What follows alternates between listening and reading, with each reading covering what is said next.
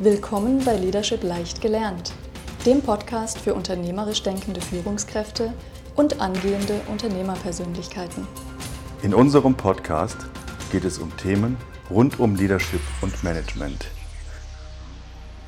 Guten Tag zusammen. Jan, Arne und ich sitzen wieder mal auf dem roten Sofa und besprechen heute die Transaktionsanalyse Treiber. Wir hatten ja schon die letzte Folge über die Transaktionsanalyse gemacht und heute möchten wir hier noch ein bisschen tiefer darauf eingehen und die TA-Treiber erklären. Und damit fangen wir auch gleich mal an, Jan Arne. Was ist das? Es gibt ja so herrliche Witze. Der Psychologe optimiert sein Geschäftsmodell, indem er jeden reinholt und sagt, dein Papa und deine Mama sind schuld. Und das könnte man jetzt stark überspitzt sagen, ist hier auch der Fall. Also Papa, Mama, Onkel, Tante, diejenigen, die uns als Kind erzogen haben, die bleiben uns als Eltern-Ich, solange wir leben, erhalten. Und die mahnenden oder auch tröstenden oder schützenden Worte, die ähm, haben wir in uns verinnerlicht. Und das sind fünf Treiber. Das kann sein auf Deutsch der sei stark, mach alles alleine, du brauchst keine Hilfetreiber. Das kann der sei perfekt Treiber. Mach's noch schöner. Das kann auch der mach's allen recht Treiber sein. Oder streng dich an, du musst dich anstrengen. Wenn du dich nicht anstrengen, wird das nichts. Oder es gibt noch den Mach-Schnell-Treiber und die, die es gerne auf Englisch hätten, wäre es dann Be Strong, Be Perfect, Please Me, Try Hard und Hurry Up. Also man findet es natürlich im äh, Originaltext häufig auf Englisch, aber das ist, die Sprache ist ja wurscht. Und häufig ist es so, dass einer dieser Treiber uns von Kindesbeinen an eingetrichtert wurde. Ich spreche jetzt schon so negativ, nein, das darf ich ja gar nicht tun. Also, ich bin natürlich auch Kind meiner Eltern und die haben mir diesen Mach-Schnell-Treiber zum Beispiel beigebracht. Man, man, darf dazu fassen, mein Vater es hat als Jahrgangsbeste seinen Abschluss gemacht, meine Mutter hat als Jahrgangsbeste ihren Abschluss gemacht und der kleine Jan hat viele Jahre später auch seinen, Jahrgangsab, äh, seinen, seinen Abschluss als Jahrgangsbester gemacht. Also diese Treiber werden über Generationen unter Umständen weitergegeben. Ähm, es ist vielleicht gar nicht das Schlechteste, wenn man seinen äh, Abschluss als Jahrgangsbester macht, aber tut es einem wirklich gut? Das wäre jetzt eine andere Frage. Also worauf ich hinaus will, ist die Balance zu haben von gar keinem Antrieb, was nicht gut ist, zu einem Antrieb, der hilfreich und sinnvoll ist, vielleicht auch bis hin zu einem überstarken Antrieb, der dem Erfolg äh, und dem Glück der Person auch im Wege stehen kann. Ich glaube, das ist, ist die Bandbreite, auf die es ankommt. Was passiert, wenn man gar keine Treiber hat? Hm, ich will nicht sagen, dann landet man in der Gosse, aber ja, wahrscheinlich landet man dann in der Gosse und ist auf externe Hilfe angewiesen und, und, und. Also gar keinen Antrieb zu haben wäre fatal. Einen viel zu starken Antrieb zu haben, ist für sich selbst und auch für andere unter Umständen schwierig. Du hast jetzt schon ganz viele Sachen angesprochen. Mhm. Du hattest gesagt, deine Eltern haben dir den Hurry-Up-Treiber quasi yes, mitgegeben. Man. Gleichzeitig hast du gesagt, es ging immer um Jahrgangsbeste oder Jahrgangsbester zu sein. Deine Eltern waren das, du warst das auch. Ja. Streng dich an oder auch be perfect, oder nicht? Ja, ja, ja, jetzt siehst du mich ja aus. Den streng dich an habe ich nicht. Den be perfect habe ich auch. Und auch den be strong. Also, was ich eigentlich sagen möchte, ist, das heißt, eine Person kann mehrere Treiber in sich haben und die sind je nachdem ja. unterschiedlich stark ausgeprägt. Ist das richtig? Das ist absolut richtig, unbedingt. Und ähm, die Treiber können eben manchmal hilfreich sein, die können auch manchmal eher im, im Wege stehen. Und bei mir war es so, jetzt zähle ich aber gleich mit den Anekdoten auf, du musst mir sonst den Mund so halten, Jesse. Bei mir war es so, als ich zwei Jahre alt war, äh, sind wir ja umgezogen von Deutschland nach England und in dem Alter hat mir meine Mutter eingetrichtert, du musst später mal aufs Gymnasium gehen. Jetzt stell dir einen zweijährigen Stöpsel vor, der hört, es gibt Hauptschule, das klingt irgendwie vernünftig, es gibt Realschule, weiß nicht so genau, was das ist und dann gibt es ein Gymnasium. Ich habe das überhaupt nicht begriffen, was das sein sollte. Aber da wurde mir mit zwei Jahren schon eingetrichtert, du musst aufs Gymnasium gehen. Dahinter steckt, denke ich, natürlich der Wunsch der Mutter, dass der Kleine eine gute Zukunft hat, weil weder Vater noch Mutter waren auf dem Gymnasium. Die haben sich sozusagen auf dem zweiten Bildungsweg dann hochgearbeitet und wollten, dass es dem Kleinen mal besser geht. Also das ist ja nicht so, dass es jetzt irgendwie bösartig ist, wenn die Mutter das Kind irgendwie antreibt, sondern es ist gut gemeint, aber nicht immer gut gemacht. Das heißt, du hast jetzt auch schon indirekt die Stärken und Schwächen ähm, dieser fünf Typen angesprochen. Also es kann natürlich hilfreich sein, wenn man so bestimmte Treiber in sich hat. Es kann mhm. aber auch schädlich sein. Können wir da noch ein bisschen ins Detail gehen? Vielleicht, wenn es für dich in Ordnung ist, würde ich erstmal sagen, wie erkennen wir Menschen, mit ihrem verschiedenen Treiber. Und da fangen wir vielleicht an bei dem Be Perfect. Wie erkennen wir den? An der Sprache. Der sagt sozusagen wahrscheinlich möglich voll und ganz, man könnte sagen. Also der, der spricht sehr bedacht.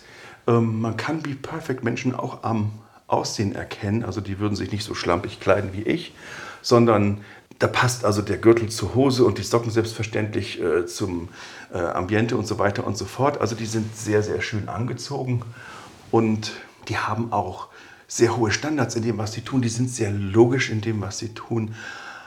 Unter Umständen auch Moralapostel, damit können die ihre, ihre Gegenüber auch nerven. Und dann ist vielleicht auch die Frage, wie, was stresst so ein Be Perfect? Die Idee, dass es einen Kontrollverlust geben könnte, bringt ein Be Perfect komplett aus dem Konzept. Also ein Kontrollverlust ist das Schlimmste, was sich so ein Be Perfect vorstellen kann. Und äh, auch eine Situation, in dem vielleicht irgendwas als unlogisch oder als niedriger Standard bewertet wird, ist für den gar nicht gut. Gefühlsbetontheiten und Pathos von anderen Menschen, das mag ein Be Perfect nicht. Na klar, ist ja perfekt. Und auch wenn Ziele nicht erreicht werden. Das wäre jetzt für ein Be Perfect zum Beispiel, um jetzt mal einen Typus zu charakterisieren, wäre für den ähm, ganz schwer, schwer zu ertragen. Und bei so einem Be Perfect kann das sein, wenn der unter Stress kommt, dass der engstirnig wird. Der Be Perfect sieht dann irgendwann nur noch mal seine eigene Meinung, kriegt so einen richtigen Tunnelblick. Also er versucht dann weiter auch Kontrolle aufzubauen, kann je nachdem arrogant oder auch energisch werden. Den stresst es auch, wenn das Gegenüber auf einmal einen Gefühlsausbruch hat. Da kann Be Perfect nichts mit anfangen. Das ist für den also ganz, ganz schlimm. Jetzt ist die Frage, wenn man so einen Be Perfect sieht, der da Stress aufbaut, wie kann man vielleicht mit dem auch Stress abbauen? Das geht, wenn man ihm die Wertschätzung für seine Perfektion zeigt, also sagt, Mensch, das hast du aber super gut gemacht. Die Wertschätzung oder auch, ähm, ja, wenn wir jemanden entlasten wollen, der unter einem sehr starken Be-Perfect-Treiber ist, den kann man sagen, dass du keine Schuld hast oder dass du auch pragmatisch sein kannst, dass du Perfect hat viele Sorgen und die darf man niemals belächeln. Das mag der auch überhaupt nicht haben. Wenn man eben eine andere Meinung hat als ein Be Perfect, dann muss man auch vorsichtig sein und muss das sehr sanft zum Ausdruck bringen, weil sonst kriegt er eben Stress. Äh, für ein Gegenüber von Be Perfect kann es sehr schwer sein, weil egal wie schön das Bild ist, das ich jetzt für dich male, Jesse, äh, wenn du einen extremen Be Perfect Treiber hattest, dann würdest du immer noch irgendwas finden, was an diesem Bild nicht, nicht passt. Und jetzt so mal exemplarisch zu erklären. Sehr schön. Das heißt, in einem gewissen Maße hilft es, Ziele zu ja. erreichen und auch darin gut zu sein. Also beim Be Perfect, das ist halt sehr detailliert und mhm. sehr genau und äh, mhm. so perfekt, wie es halt sein kann, mhm. gemacht wird. Aber wenn es zu stark ausgeprägt ist, dann kippt es ins Negative und im Zweifel kriegt der Be Perfect-Typ halt nichts fertig, weil es genau, nicht perfekt genug Fall, ist. Ja. Genau. Und wenn der gar nicht ausgeprägt ist, dann schlampe ich halt alles irgendwie hin und kriege nichts auf die Kette. Das ist wäre auch der, ja, auch nicht gut. Es gibt ja noch vier weitere Typen. Mhm. Möchten wir da noch kurz drauf eingehen? Ja, wenn du möchtest, dann kann ich jetzt äh, vielleicht mal auf den Please Me eingehen. Ähm, also du merkst schon an meiner Sprache, die Tonlage wird ein bisschen höher und zum Ende vom Satz geht die Stimme noch mal ein bisschen hoch. Also den Please Me erkennst du schon an der Sprache und das, man hat beim Please Me häufig auch, dass er sehr positiv anfängt und dann am Ende doch noch als Negative kippt. Daran, daran kann man dem erkennen. Also, oh, guck mal, was für ein schönes Wetter, aber so schöne Sommertage wie heute, die enden ja häufig mit einem schlimmen Gewitter. Das wäre zum Beispiel ein typischer Be Perfect-Satz. Und, Please Me. Äh, Entschuldigung, danke, dass du mich korrigierst. Please Me. Also der Be Perfect, den ich fast gar nicht habe, äh, wie man jetzt erkennt. Der Please Me der will, der ist unheimlich nett zu dir, Jesse, und der bringt dir auch Geschenke mit. Und ähm, erwartet dann aber auch, wenn ich dir jetzt Geschenke bringe, dass du dann auch mir wieder ein Geschenk zurückbringst, weil sonst ist, sonst ist ja doof. Also der ist super, super, kann super, super anstrengend sein. Auf den ersten Blick jemanden, der, wow, ist der aber nett, äh, kann eben aber sehr, sehr anstrengend auch sein auf Dauer. Und Please Me mag es überhaupt nicht, wenn der nicht beachtet wird. Also nicht Beachtung ist für den was ganz Schlimmes und abgelehnt zu werden. Das, das kann der auch überhaupt nicht ab. Und der Please Me verhält sich komplett konträr zum Be Perfect unter Stress, der wird immer unlogischer und immer chaotischer. Die Sprache wird dann auch eher so schemenhaft, klischeehaft. Und was man beim Please Me auch bemerkt, da kann ich Nein sagen. Also wenn du vom Please Me irgendwas haben willst, Mist, ich muss es dir ergeben, weil ich bin ja so nett zu dir und ich kann ja nicht sagen, dass ich es nicht kann. Hm, das ist, das ist blöd. Und da finden wir auch Elemente des Retters drin, dass er sich immer gezwungen fühlt, andere zu retten. Das kann beim Please Me auch passieren ja, der fühlt sich für alles mit verantwortlich, will ganz viel helfen. ähm, ganz viel retten. Ja, wie kann man dem Please Me entlasten? Man kann ihm danken, ganz viel danken, danken, danken, unendlich viel danken, das ist gut. Oh, mit dem Please Me halten wir die Kommunikation auch eher oberflächlich. Alles andere wird schwierig mit dem. Und Please Me mag es nicht angeschrien zu werden. Also wenn man den anschreit, das ist für den ganz furchtbar. Und wenn er uns nervt, dann bleiben wir trotzdem höflich und freundlich. Und ähm, wenn man mit einem Please Me eine, Kommunikation, eine Konfrontation hat, dann braucht man viel Zeit. Das ist unendlich schwierig. Ja, aber ich wollte das doch alles nur ganz toll machen. Also das ist ungefähr so der, der Please Me, den man skizziert. Genau, du hattest vorhin angesprochen, du selbst bist so der Hurry Up. Mhm. Möchten, kannst du da noch kurz was sagen? Muss ich. Natürlich. Der Hurry Up der ist lebendig, der ist abenteuerlustig, der ist begeistert und begeisternd. Und wer hätte das gedacht? Der ist, macht die Sachen schnell. Also rumstehen und warten ist für ein Hurry-Up eine Qual. Also wenn du mich unglücklich sehen willst, ähm, bring mich zur Deutschen Bahn, wo ich eine Stunde am Bahnsteig stehen muss. Dankeschön. Oh, das geht nicht. Und wenn ich eine Stunde Zeit habe, dann kann ich in der Stunde das und das und das und das und das machen ich überschätze immer, was ich in der Zeit machen kann. Also ich setze mich selber unter Druck, selbst wenn ich von außen überhaupt keinen Druck habe, ähm, dann mache ich mir den Druck selber, indem ich mir ein riesen Arbeitspensum auflade, das ich gar nicht abarbeiten kann. Das muss man lernen, damit umzugehen. Also ich sage inzwischen, von dem, was ich denke, dass ich kann, mache ich 70 Prozent. Das ist immer noch viel. Also wenn man weiß, dass man sich selber vor die Wand fährt, dann muss man ja auch irgendwie überlegen, damit, damit umzugehen. Was stresst ein Hurry Up? Ich habe schon gesagt, zu viel Zeit, zu viel Ruhe, nichts zu tun zu haben. Da bin ich ja nutzlos. Was natürlich eine falsche Aussage ist, psychologisch gesehen, bin ich nicht nutzlos, wenn ich nichts tue. Aber der, der Hurry Up, der fühlt sich äh, nutzlos. Also kann ein Hurry Up nicht entspannen. Ja, du hast mein Werkzeug oben bewundert, mit dem ich eine verspannte Nackenmuskulatur entspanne. Volltreffer, du hast es voll und ganz erwischt. Also der Hurry Up, der muss lernen, das Leben des Lebenswillens zu genießen und erkennen, dass er nicht leisten muss. Das ist gar nicht so wichtig. Und Hurry-Ups, man merkt es vielleicht auch, die reden ganz gerne und hören nicht immer gut zu. Also das ist für mich sozusagen der Lernerfolg, dass ich auch zuhören kann und nicht immer quatschen muss. Eben sei pünktlich und hör damit auf, noch was vor dem nächsten Termin in den Kalender zu quatschen. Das ist ein Fehler, den ich auch sehr gerne mache. Und Strukturen schaffen. Struktur und Ordnung ähm, ist nicht die Stärke von einem Hurry-Up, der will Umsatz machen. Ne? Das, äh, damit haben wir, glaube ich, den ganz gut charakterisiert. Wie kann man den entlasten?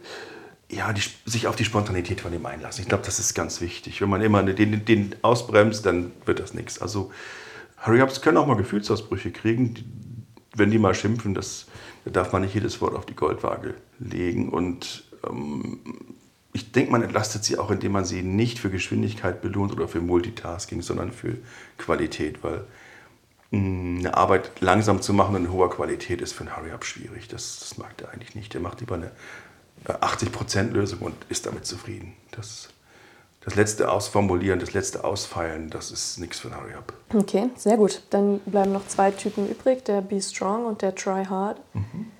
Kannst du zu den beiden Typen noch was sagen? Ja, fangen wir mal an mit dem Be Strong. Der Be Strong lässt sich nicht gerne helfen.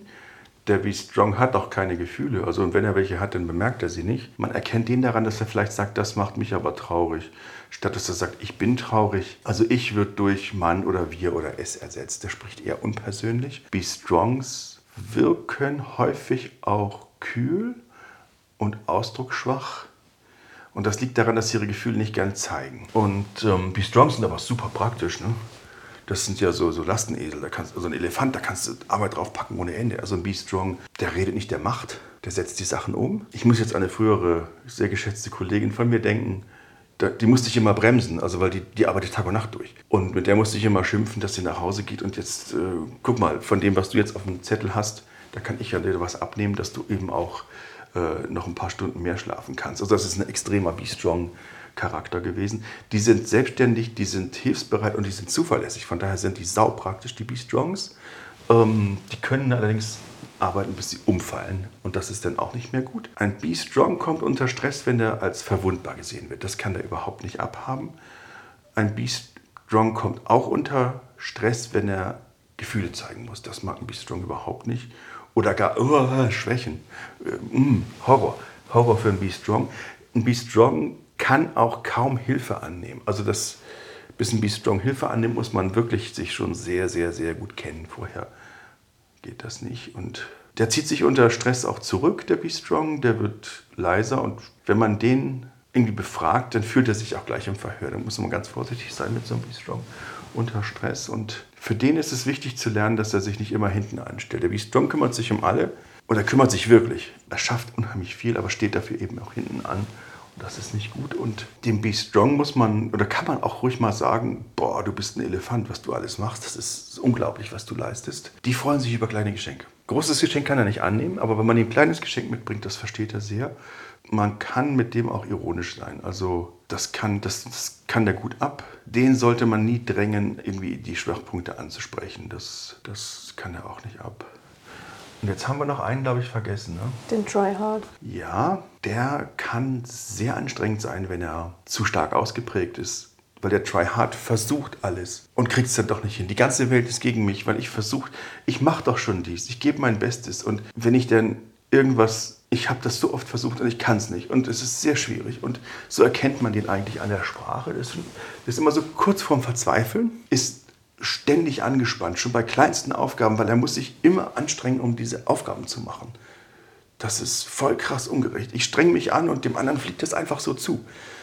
Äh, der erkennt nicht, dass er auf 20 Baustellen gleichzeitig tanzt und von daher nichts auf die Reihe kriegt. Die Tryhards sind häufig auch, logisch klar, sozial, politisch, sonst wie irgendwie engagiert. Für die Schwächen und die Schwächsten, für die ärmsten Tiere, für die ärmsten Länder und laden sich Zeug auf, was sie nie und immer abarbeiten können. Der Tryhard wird fuchsig, wenn man ihm sagt, dass er sich kümmere dich um die Aufgabe. Weil, wie soll er das denn tun? Er hat ja 20 andere Aufgaben. Er kann sich ja nicht jetzt um dich noch kümmern, wenn er noch die Welt retten muss nebenbei. Der kriegt auch Stress, wenn man ihm unterstellt, dass er es gar nicht ernsthaft angeht. Der kriegt auch Stress, wenn er eine Aufgabe fertig hat. Scheiße, was macht er denn da? Da muss ich ja mindestens zwei neue anfangen. Ih! Der will die Aufgabe gar nicht fertig kriegen. Das ist das Verrückte. Er muss ja so wie so ein Plakat vor sich hier tragen. Ich rette, such dir was aus. Irgendwas steht immer im Weg und das, das bin nicht ich, äh, sondern das sind die anderen. Damit, das ist für den irgendwie schwierig. Eben, das, der, hat, der hat Angst um sein Leben, wenn das Ziel erreicht ist. Das geht überhaupt nicht. Von daher ist der unter Umständen anstrengend und der fängt auch immer morgen an und nicht heute. Ist zum Teil auch zerfressen von den Wettbewerbsgedanken. Das, das kommt auch noch dazu. Den Try-Hard darf man auch nicht dafür belohnen, dass er irgendwas versucht, sondern nur für das, was er fertig macht. Ja, ich habe damit angefangen. Ist, oh, nein, nein. Das ist das Wort nicht wert, dass du gesprochen hast. Bitte schreib ins Protokoll, dass es fertig ist. Ja, das, dann interessiert es mich, ja. Ja, ich habe damit angefangen. Ja, aber hm, so erkennt man den auch und ja, das macht es dann manchmal mühsam. Das heißt, so wie du das jetzt erklärt hast, muss eine gute Führungsperson aber auch wissen, welche Typen in ihrem Team sind. Also ja. wer ist der Be Strong, wer ist der Please Me, damit man entsprechend richtig oder halt bestmöglich mit diesen Menschen umgeht, je nach Typ. Unbedingt.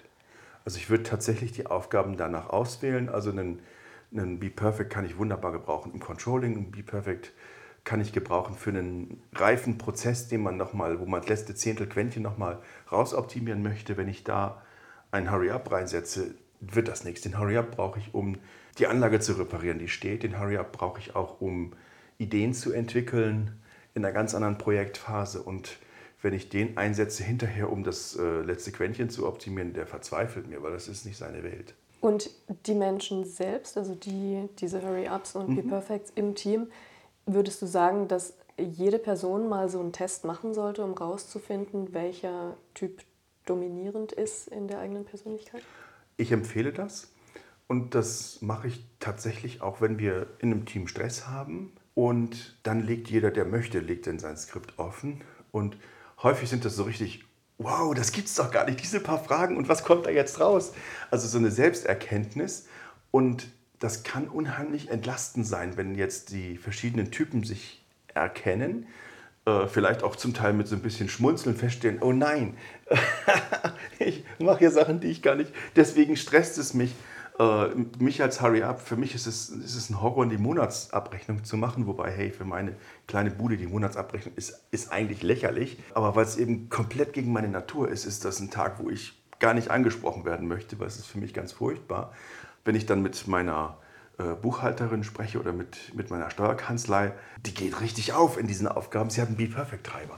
Und für die ist das natürlich herrlich und ganz wunderbar. Das heißt, wenn wir mit unserem Naturell arbeiten, arbeiten wir viel leichter und ein geschickter Chef, eine geschickte Chefin wird erkennen, welche Mitarbeitenden für welche Art von Job gut geeignet sind und wird auch Teams so zusammensetzen, dass sie gut miteinander spielen. Wir haben jetzt zum Teil etwas die, die äh, negativen Sachen bewertet und auch eingebracht, weil die Treiber, wenn sie sehr stark sind, können uns eben auch uns und andere behindern.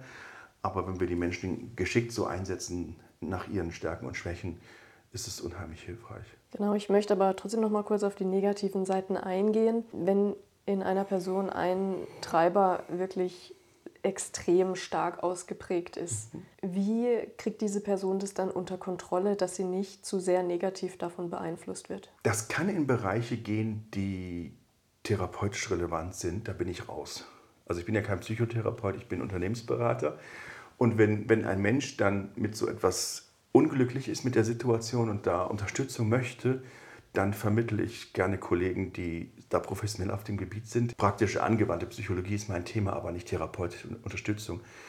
Da, da gehe ich raus und ähm, versuche dann Hilfe zu vermitteln oder auch eben, je nachdem wie stark es ist. Manchmal kann man auch Buchempfehlungen geben, an denen jemand, das sind ja häufig sehr stark entwickelte Führungskräfte, die brauchen nicht auf, ähm, auf einem einfachen Niveau Unterstützung, die können sich häufig auch selber helfen mit entsprechenden therapeutischen Selbsthilfewerken. Aber die, die beste Lösung ist dann wirklich ein, eine therapeutische Begleitung, eine sehr erfahrene ähm, Führungskraft, die dann vielleicht auch eine psychologische Ausbildung hat. Wir hatten vorhin angesprochen, dass in einer Person mehrere TA-Treiber aktiv sein können, sage mhm. ich mal. Und wenn man jetzt mehrere tatsächlich stark ausgeprägte TA-Treiber in sich hat, wie geht man dann damit um? Beziehungsweise woher weiß man, in welcher Situation welcher von diesen Treibern gerade aktiv ist? Ich denke, das ist eine Selbstbewusstheit, die man entwickelt, wenn man das einmal wahrgenommen hat und das auch akzeptiert hat. Wenn, wenn wir in einer Situation sind, wo jetzt irgend so ein komischer externer Berater kommt und will da irgendeinen so psychologischen Krempel erzählen, dann trifft das häufig zunächst einmal nicht auf eine Gegenliebe, sondern ich sitze da in einem Auditorium von Menschen, die mir sehr kritisch gegenüberstehen und habe mit Vorurteilen zu kämpfen oder auch mit Ängsten. Und ich verstehe das, weil äh, man kann mit Psychologie sehr viel Gutes tun, man kann auch ein riesen Chaos anrichten. Und ich denke, das Wichtige hierbei ist, ähm, es ist ein Angebot. Also die, eine, ein Unternehmen kann es anbieten, wenn wir beispielsweise eine schwierige Teamsituation haben, wenn wir vor einem großen Projekt stehen, wo wir sehr intensiv miteinander arbeiten werden, dass wir uns besser kennenlernen. So möchte ich das mal formulieren, uns selbst besser kennen und verstehen und kennenlernen, damit wir mit unserer eigenen Persönlichkeit ein Stückchen weit reifer vorangehen können. Und das ist ein Angebot. Das ist ein Angebot im Sinne der Persönlichkeitsentwicklung von einem Mitarbeiter oder auch im Angebot im erweiterten Sinn ein Team weiterzuentwickeln. Und wenn dann das positiv besetzt ist, weil aus diesen komischen, lächerlichen Fragen, die wir da diskutiert haben, kommt auf einmal ein Ergebnis raus, wo ich sage, wow, ja, das trifft auf mich zu und ich kann was damit anfangen. Und das, die erste Erkenntnis ist ja, hm, diese komischen Marotten, die habe ich. Also da kann ich vielleicht schmunzelnd dazu stehen, dass ich in der einen oder anderen Situation irgendwas mache, was eigentlich gar nicht gut ist. Das ist ja schon mal eine Erkenntnis, eine Selbsterkenntnis. Und das hilft sehr, weil bis dahin war es ja so, dass im schlimmsten Falle alle doof außer ich. Ich sehe meine eigenen Eckigkeiten nicht. Oh, ich sehe bei dir, Jesse, was du alles falsch machst.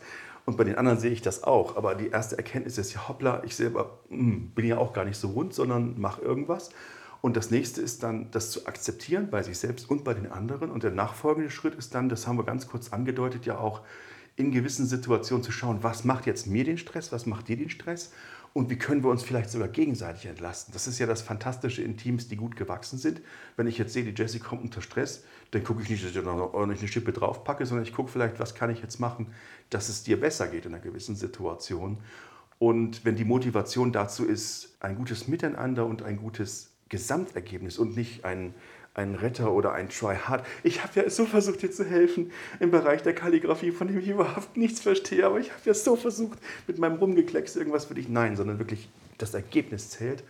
Dann ist das unter Umständen sehr hilfreich. Und Da ist eben die Frage, was setzen wir Teamerfolg über Einzelerfolg? In der Firma hoffe ich ja. Im Sport unter Umständen auch. Ich habe äh, früher, als ich noch jung und schön war und Sport gemacht habe, habe ich auch Situationen gehabt, wo bei sehr hohen Meisterschaften zwei Vereine aus einem Ort angetreten sind. Und wir haben gesehen, das waren zwei Bogenschützinnen. Die eine hatte einen super Tag, die andere nicht. Dann hat die, die keinen so guten Tag hatte, hat aufgegeben und hat sich nur darum gekümmert, ihre Kollegin aus dem gleichen Ort, nicht mal aus dem gleichen Verein, zu unterstützen, damit sie auf einer sehr hohen Meisterschaft eben äh, eine Medaille bekommt. Auch das ist natürlich äh, denkbar im sportlichen wie auch im unternehmerischen. Wenn ich sehe, hey, ich kriege heute sowieso nichts mehr auf die Reihe oder mein Projekt ist, ist völlig verkorkst, da muss ich nichts mehr reingehen, dann kann ich ja auch dein Projekt unterstützen und so weiter. Also das ist, da ist unheimlich viel denkbar. Das erste ist, die Selbsterkenntnis über sich zu gewinnen und auch vielleicht die Fremderkenntnis. Und auf Meisterstufe wäre es dann, dass ich in ein Team reinkomme und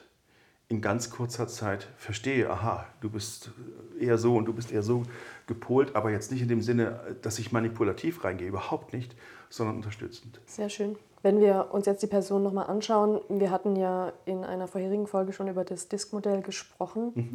Gibt es da eine Verbindung zwischen den Disk-Typen und den TA-Treibern? Hm, jetzt siehst du mich hier grübeln und studieren. Das kann ich aus dem Stand gar nicht beantworten. Es sind sicherlich Ähnlichkeiten in der Ausprägung vorhanden, aber wir kommen aus einer ganz anderen Schiene. Und zwar kommen wir bei den TA-Treibern aus der Entwicklung, aus dem, fast hätte ich gesagt, Behaviorismus. Ich bin aber nicht sicher, ob das Wort hier stimmt. Also wir kommen daraus, was hast du als Kind erlebt, welche Sachen hast du mitgenommen, während die TA-Treiber eigentlich neurobiologisch verortet sind. Und da kommen wir aus einer physiologischen Situation. Also von daher kommen wir aus einer ganz anderen Quelle, auch wenn es ähnlich aussieht zum Teil. Ganz ehrlich, ich setze beide Modelle ein, weil ich denke, sie ergänzen sich. Mhm. Und es kann sein, dass ich jemandem was von Disk erzähle, der dann mir sagt, ja, alles doof. Und beim Theatertreiber fährt er voll drauf ab oder umgekehrt. Und mir ist es ja egal, mit welchem Werkzeug wir vorankommen. Ähm, wir versuchen einfach das zu finden, was meinem Kunden, meiner Kundin hilft. Da bin ich ganz pragmatisch. Wenn das Werkzeug, was ich auf den Tisch lege, nicht schmeckt, dann kommt es vom Tisch es ist ja nicht ein gutes Werkzeug, nur weil der Jan es mitgebracht hat. Nein, das kann nicht sein. Und von daher wäre ich da ganz pragmatisch. Nimm das Werkzeug, mit dem du dich auskennst. Nimm das Werkzeug, was für dich besser passt. Sie kommen aus zwei verschiedenen, ganz verschiedenen Richtungen. Daher denke ich, sie ergänzen sich. Danke dafür. Wir haben jetzt erfahren, was die Theatreiber sind, welche fünf Typen es gibt, welche positiven, aber auch potenziell negativen Eigenschaften das haben kann. Man muss darauf achten, dass es eben nicht zur Zwangsstörung wird, sage ich jetzt mal ganz übertrieben. Man kann aber durchaus die Menschen, wenn man erkannt hat, welche TA-Treiber dahinter stecken, entsprechend ihren Fähigkeiten und ihren mhm. Stärken einsetzen, um das Team bestmöglich aufzustellen. Würdest du das so unterschreiben, Jan Anne? Ganz perfekt, Jesse. Ich hätte es nicht schöner zusammenfassen können. Wunderbar. Ich danke dir für das Gespräch. Super.